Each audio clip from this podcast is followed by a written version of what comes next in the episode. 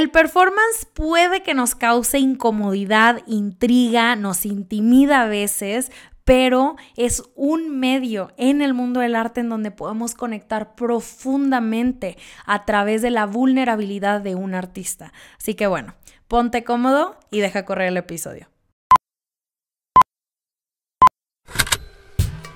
Con Hablemos Arte vamos a hacer que hablar de arte sea algo común, aunque no sea nada común y que sea de todos, no solamente el experto.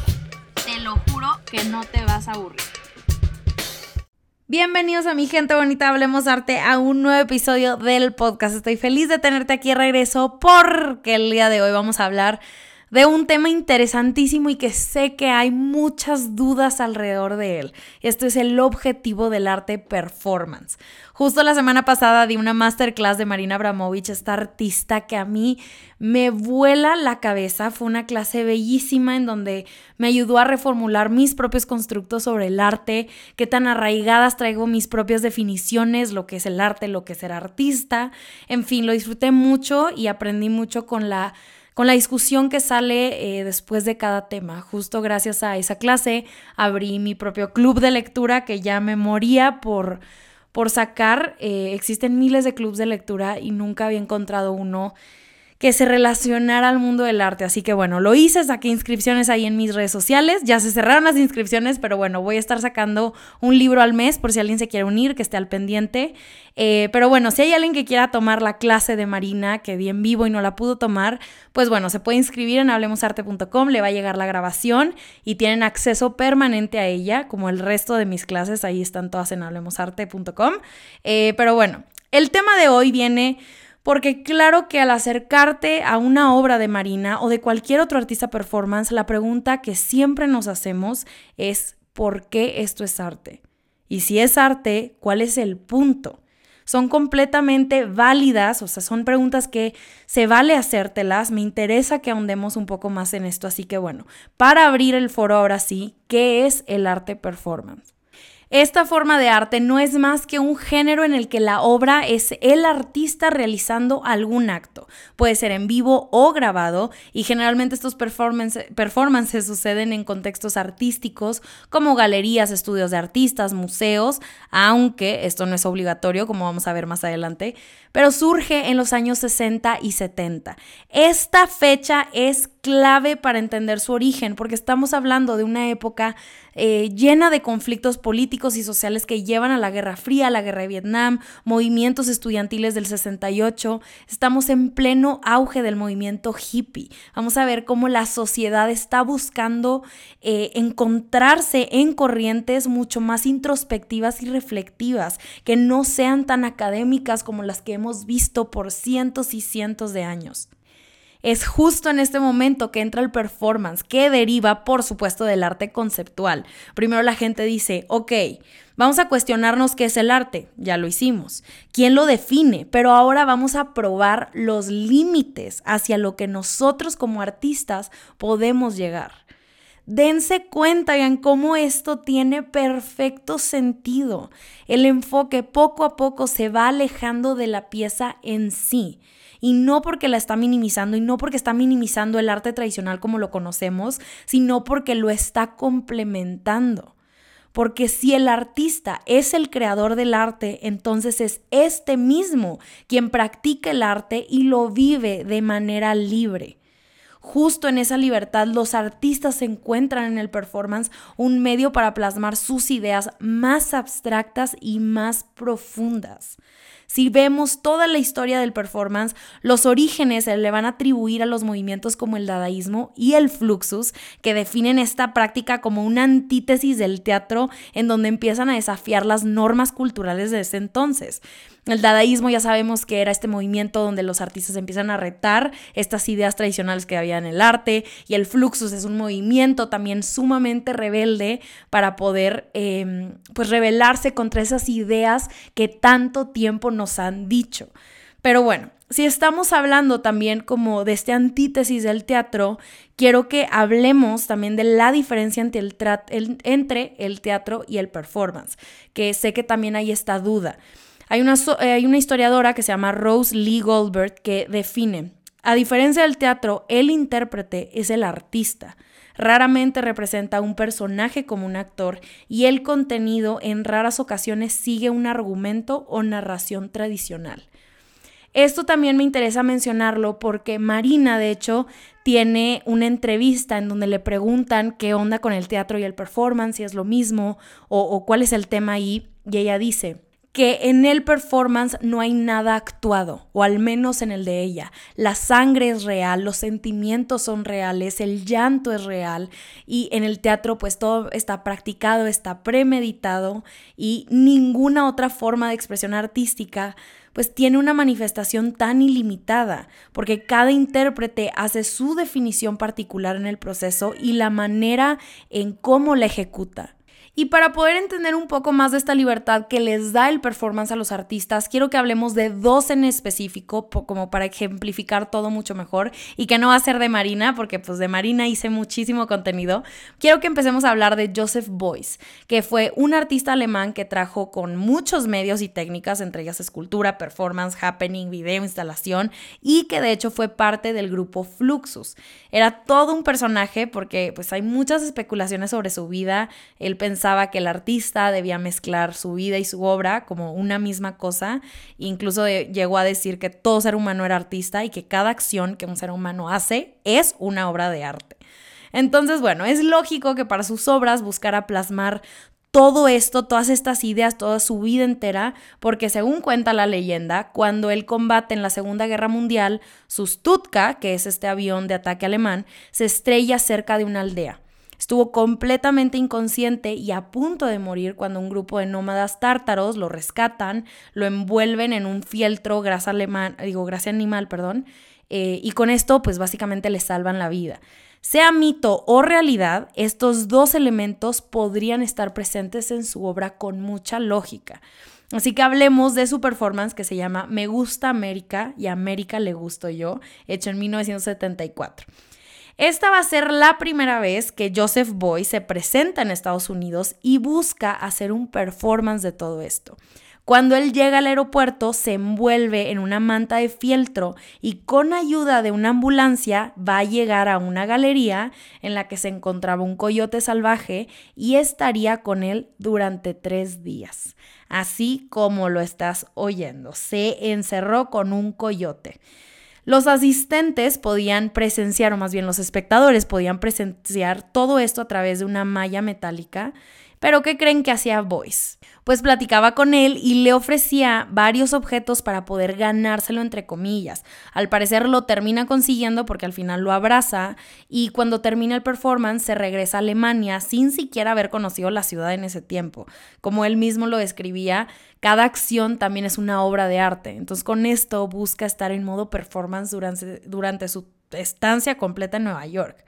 Pero aquí entra la pregunta, ¿por qué lo hizo? ¿Por qué se mete con un coyote? Porque esto es un performance. ¿Qué quería probar? Quiero que piensen otra vez en el nombre de la obra. Me gusta América y América le gusto yo. En este performance lo que él busca es ganarse la aprobación del coyote, que el coyote entonces es este símbolo de Estados Unidos. En palabras del mismo artista, él describe toda su obra como la historia de la persecución de los indios norteamericanos, además de la relación completa entre Estados Unidos y Europa. Quería concentrarme solo en el coyote. Quería incomunicarme, aislarme, no ver de Estados Unidos más que el coyote e intercambiar roles con él.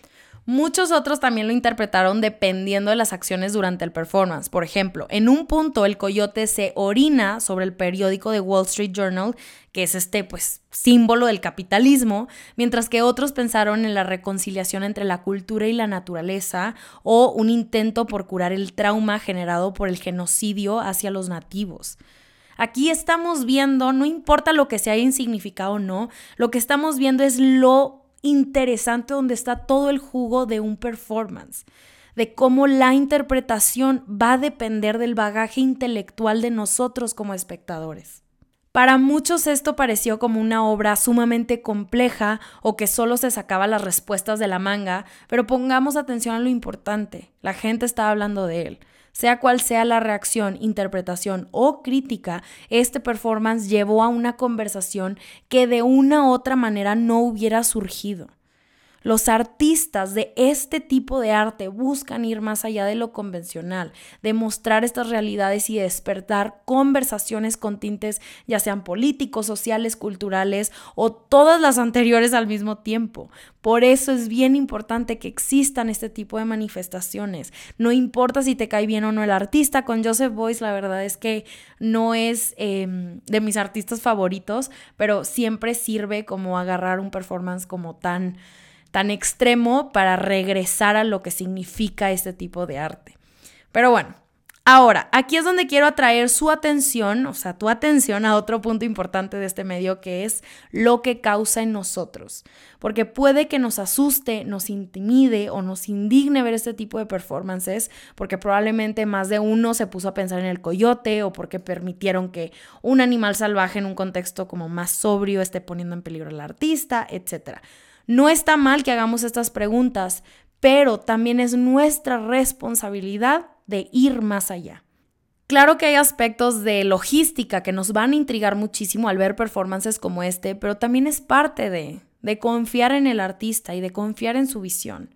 El artista busca una reacción en nosotros para enriquecer más lo que él está haciendo. No es que sean estas personas locas que buscan solo hacer cosas escandalosas para que los volteemos a ver. Hay todavía un trasfondo de cada cosa que estemos experimentando. Así que con esto en mente vamos a pasar eh, con una artista llamada Ana Mendieta. Eh, siempre me preguntan en Hablemos Arte como qué más artistas hay del performance y si quieren ahondar más en esto, definitivamente Ana Mendieta es donde ir. Es una artista, era una artista cubana y estadounidense que durante su obra ella mantuvo discursos sobre la mujer, tierra, belleza, violencia, estereotipos, estudia en Bellas Artes en Iowa y se da cuenta que necesitaba algo más que solo pinturas y lienzos para plasmar sus ideas. Y es así como le da vida al performance. Quiero que hablemos, digo, de su, trabajo y todo su catálogo es impresionante, pero lo que vamos a hablar el día de hoy es de una serie de fotografías y performances que hace eh, del 73 al 80 que se llama Siluetas.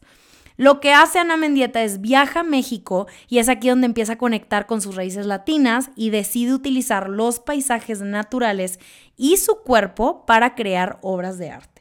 Lo que hacía era básicamente ir a algún lugar, a algún espacio abierto y con su cuerpo empezar a formar una silueta.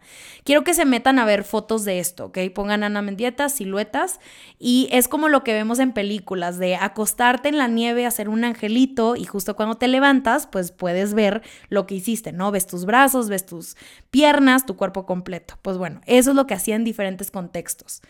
De este performance podemos decir que más bien es como una obra tradicional plástica, porque tenemos las fotografías, ¿no? Las obras son las que se venden, las fotos son las que se venden y listo. Pero es debido al carácter efímero de estas obras es que se considera un performance, porque al final del día estas siluetas que Ana Mendieta estaba haciendo en contextos naturales, pues eh, se terminan borrando. Todo lo que hizo Ana, em, a mí esto fue lo que más me llama la atención porque lo hacen con un momento, o más bien en un momento muy personal de ella. Estaba conectando con la naturaleza, haciendo un ejercicio hasta espiritual. Ella dice, conocerse a una misma es conocer al mundo y es también, paradójicamente, una forma de exilio del mundo. Sé que es esta presencia de mí misma, este autoconocimiento, lo que me hace dialogar con el mundo a mi alrededor por medio de la creación artística. Esta frase me parece maravillosa, no sé qué opinen, pero bueno. Quiero que veamos cómo en este proceso de autoconocimiento deja su propia huella en la tierra, simbolizando esta conexión. Y ahora nosotros como espectadores tenemos una pequeña vista de este ejercicio que ella hizo. Si vemos las imágenes, tenemos la silueta en varios contextos, desde uno en donde está rodeada de flores, otro donde está la silueta incendiándose, otra con fuego, pero todas son la misma Ana.